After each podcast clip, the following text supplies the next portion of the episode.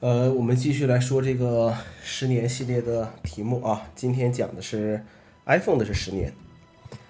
呃，我们就一个机型一个机型的讲吧，因为之前我也想过说用另外一种方式来讲，比如说讲一讲 iPhone 这么多年改变了些什么东西，呃，或者说 iPhone 这么多年有过哪些变化，但是没太写好，还是说说我自己用过的这些机器和那个时候的一些一些故事吧。呃，首先是 iPhone 3GS 和 Mobile Me 啊，呃，3GS 是我的第一部 iPhone 啊，零九年 iPhone 在中国正式开始销售了啊，很开心的买了一台这个十六 G 的白色的 iPhone 3GS，呃，从此就落入了 iPhone 圈套了啊，那一年呃比较坑的是行货的 iPhone 还没有 WiFi。呃，那一年我培训 iPhone 这个产品要花一天半的时间，现在可能两个小时、三个小时就讲完了，而且还不一定讲的呃很粗啊，讲的很细的话也就两个小时。呃，在那一年我开始使用苹果的这个推出的 Mobile Me 的服务啊，就是现在 iCloud 的前身。呃，那个时候一年的 Mobile Me 是九十九美元，提供二十个 G 的这个空间。呃，从那个时候开始就就入了这个同步啊，就是无线同步这种操作无法自拔。呃，当年很经典的一个事情是越狱，因为那个应该是当年最简单一次越狱的方法。呃，只需要你通过 Safari 去访问一个网站，然后就像解锁 iPhone 一样，哎，滑一下，然后就可以去越狱了。呃，当然那个时候年纪小不懂事儿，越狱完了还装了很多盗版的软件和插件。呃，后来才慢慢开始了解更深层次的越狱是什么，呃，也买了一些正版的软件。那么当时 iPhone 3GS 其实有一个质量问题啊，就是，呃，这个，呃，白颜色的 iPhone 3GS 它的这个会，呃，会开裂，在这个静音这个按钮和这个 SIM 卡槽这个位置会，会这个这个这个这个这个这个开裂。那么当时的话，呃。呃，当时的话，这个这个这个这个苹果的售后是可以去去去去做这个换机的啊，是可以这样去做的。那么接下来就是 iPhone 四，呃，iPhone 四那一年非常非常的火爆啊，火爆到呃加价卖那都是小事儿。那个时候我们的销售人员想绑什么配件就绑什么配件。啊，想怎么卖就怎么卖，这个当时真的是牛逼的很的一个事情，呃，我也不知道为什么当时一下就火起来了。然后当时 iPhone 四没有中国首发，呃，在昆明有一天我逛街的时候，然后就发现这个一台有锁版的美版的啊，就是有有有网络锁的这个 iPhone，卖到多少钱呢？卖到一万块人民币啊！我当时想，那他妈真的是疯了，我当时想，真他妈是疯了。然后，呃，再接下来就是这个呃，Retina 的显示屏啊，这是当年的一个杀手锏了啊，苹果的一个杀手锏了。呃，虽然这个技术不是 iPhone 第一次去使用啊，不是第一次去去使用，呃，但是呃，怎么说呢？苹果会把一些技术呃做一个普及的工作。呃，比如说我们在 iPhone 上第一次使用 Retina 显示屏，那么在之后的若干年的时间里，我们全系列的产品啊，也都进行了一个这个 Retina 的一个升级啊，就是这个样子。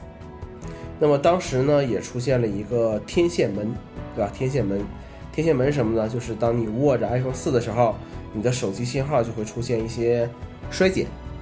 那么乔布斯说：“你换个姿势握手机就好了。”这种话也就是他能讲敢讲的，啊，虽然后来呃开了一个呃一个说明会，然后并且对这个客户进行了呃免费保护套的一个发放，呃，但是从此之后开始，几乎每年呃在这个 iPhone 新上市的时候，大家都会去找找茬啊，这个有没有这个门啊那个门啊，对不对？各种各样一些这个这个问题，可能是一种营销方式吧，啊，我认为啊，我认为。那么也是从 iPhone 四开始，呃，保护壳、贴膜、移动电源的产业开始兴起了，养活和致富了一大批人。嗯，再接下来到了 iPhone 四 S，呃，那么这是我开始好好用 iPhone 拍照的一个开始，就是从 4S 开始的。这个地主家的傻儿子 Siri 也是 iPhone 4S 上出现的。呃，但重点是那一年乔布斯离世了，然后就掀起了一场对乔布斯的一个所谓的乔布斯热吧。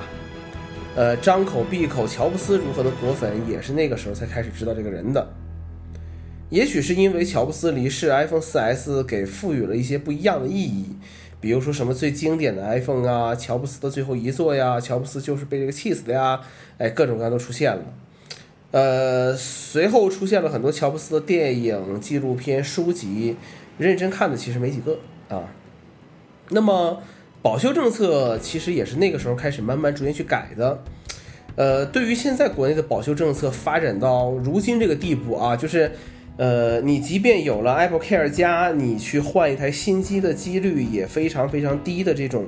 这种问题，然后大事小事全都需要返厂处理的这种事情，其实也是从那个时候慢慢开始出现的。呃，我想说的是，这都是自己作出来的，怪不得别人，包括 CCTV 也怪不得，只能说我们就是其中的有些人太精明了啊，精明的过了头啊。那么接下来就是 iPhone 五和 iOS 七的时代。那么说 iPhone 失去创新，其实也是那个时候开始的吧。因为 iPhone 的屏幕第一次变大了，呃，违背了乔帮主的话语，违背了乔帮主的遗愿，乔布斯的棺材本都压不住了，这类话就出现了。这个有一些所谓的果粉啊，真的是就是对于这个，呃，这个这个乔布斯都有点走这个当年两个凡是的这个这个路线了啊，这个凡是乔布斯做出的这个决策，我们都坚决拥护；凡是乔布斯的指示。我们都始终不渝的，呃，这个遵循，啊，历史没学好吗？你们都对不对？最终胜利的是什么？实践是检验真理的唯一标准，对吧？不知道这个的东西的话，麻烦回去看一下历史书，是吧？那么 iOS 七作为界面上的一个大变化出现啊，拟物化的界面完成了它的历史使命，就是说，在多数人刚开始接触智能手机的年代。给予界面上的指引，啊，那么该让更现代的这个，或者说更轻量级的这个设计界面，啊，应该开始让位了。那么我也不知道为什么现在还有厂商想不通这个事儿啊，还在做拟物化。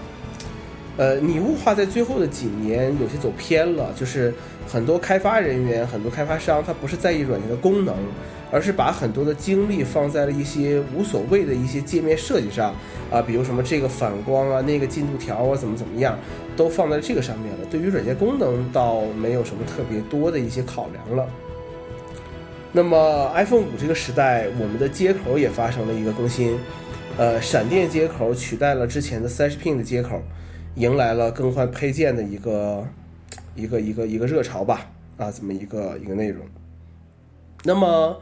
呃，iPhone 五有什么门呢？那必然就是 iPhone 五黑色的这个掉漆门，啊，以至于什么呢？以至于一直到了 iPhone 七的时代，才又出现了纯黑色的 iPhone，啊，这个影响还是蛮大的。那么接下来就来说 iPhone 五 S 和 A 七的这个处理器了。呃，iPhone 五 S 很多人认为这个五 S 最经典的是什么呢？五 S 最经典的是那个金色的机型，但实际上 A 七才是最牛逼的东西，呃，牛逼到很多人会忽略它，或者很多人根本不知道怎么说它。呃，A 七是第一次在这个手机系统、手机这个这个这种硬件上去使用一个六十四位的架构的一个处理器，啊。这是第一次在手机上去使用这么一个东西，呃，那么一直到现在，从 A 七开始一直到现在，其实苹果就开创了它去 CPU 领航的这么一个角色。啊，你是 A 八、A 九、A 十、A 十一、A 十、A 十一到现在，其实苹果一直都是在 CPU 上是非常非常厉害的。那么 iOS 十二啊，依然可以运行在呃 iPhone 五 S 上。那我不知道同期的安卓手机还有多少厂商能给推送最新的系统更新。那么 Touch ID 的出现也给很多手机厂商一记响亮的耳光。当时很多手机厂商取消了正面的按键，改成了三颗虚拟按键，并以此嘲讽 iPhone 落后的设计。然后呢，被指纹打了一记耳光啊！没有正面按键了，我们就坐在背面吧。背面要比正面的指纹更好。当然，这东西就看你怎么去去宣传了，对吧？你怎么去宣传这个这个事情？OK，那么接下来就是 iPhone 五 C 啊和它的这个手感了。其实。呃，你可以把它理解成 iPhone 五的官方换壳版。呃，我最喜欢的是黄颜色的五 C，呃，而且我觉得五 C 是现在到现在啊，我觉得手感是最好的一款机型了。那么接下来就是 iPhone iPhone 六、六 S、七和八这四个产品，这四年的产品。嗯，这是最为人诟病的几代 iPhone 了。啊，从外观上来说呢，其实就是 iPhone 六、iPhone 六 S、iPhone 六 SS 和 iPhone 六 SSS，一个外观设计敢用上四年，整个业界也是没谁了。当然了，可能索尼也是这个样子。那么外观通过这四年，我可以把它理解成。呃，进化到了一个相对比较完美的地步，就是指的是这种十六比九带 Home 键的设备，相对来讲比较完美的一个地步了。呃，我们的目标是什么？就是要做成一整块玻璃。那么到了 iPhone 八的时候，天线几乎做到了隐藏，而且摄像头的凸起，但是摄像头的凸起啊，一直还是很倔强的。还是很倔强的存在的，呃，那么，嗯，摄像头的进化，其实在 iPhone 八上也达到了一个极致，下一步就是去更换更好的摄像头的这个这个模组了，啊，只能是这个样子来来说了，呃，那么，呃，取消耳机孔，呃，用苹果的说法来讲，那是因为勇气啊，我们有一个。勇气去干这个事情，呃，但实际上来讲是怎么回事儿？那我不知道。但是好处是苹果给了你解决方案，对不对？呃，你比如说其他厂商也有跟风取消这个呃三点五毫米耳机接口的，但是你没有一个没有一个解决方案给我呀，对不对？这个就就有问题了。苹果是有 AirPods 来。呃，来来来来出现，来来解决这个事情的，但是其他厂商呢就没有了，对吧？那么，呃，AirPods 这个东西一定要去用啊，使用过才知道什么是真正的无线耳机。你为什么一定要抱着有线耳机不放呢？对不对？就是我不是说有线耳机不对啊，我是说那些你天天跟我讲说啊蓝牙耳机。音质不好的人，我也没看你用什么好的有线耳机，对吧？嗯，那么防水、无线充电、快速充电，呃，其实一步一步的就加到了这个 iPhone 里。那么到了 iPhone 八上的话，这些功能该有的也全都全都有了。那么 iPhone 八系列手机其实就是对前十年，呃，带有这个 Home 按键的 iPhone 的一个大的总结。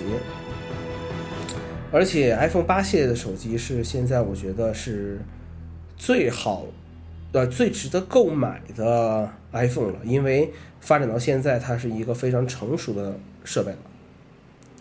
那么接下来 iPhone Ten，那么 iPhone Ten 发布之后，不得不说一点，就是你大爷还是你大爷啊，面容 ID 啊，这个不是你想学就能学的。样子刘海的样子可以模仿，解锁可以去模仿，安全性可能就会出现问题了，对不对？呃，你学人家有刘海啊，学人家这个呃摄像头凸起，不管有没有地方，反正不管你前面有没有地方，咱都竖着放。那你怎么不学学 COP 封装啊？因为这个东西才是真正的真金白银砸出来的东西，不是一般厂商能做得到的。呃，Face ID 好不好用，一定要自己试一试，千万不要看网上那些人的瞎胡说啊！按照苹果现在尿性来讲，这个造型起码三四年才能够本。iPhone Ten 是个好手机，除了价格贵，但是价格贵不是 Apple 的错，那是我们的错。那么还能对 iPhone 期待什么呢？其实期待东西可以很多，更长电池使用时间，更大的屏幕，更小的机身，更贴近生活的功能，更好的摄像头，更低的价格，等等等等。但是，对吧？借用这个满城尽带黄金甲里的一句话啊，就是“朕给你的才是你的，朕不给你，你不能抢”，对吧？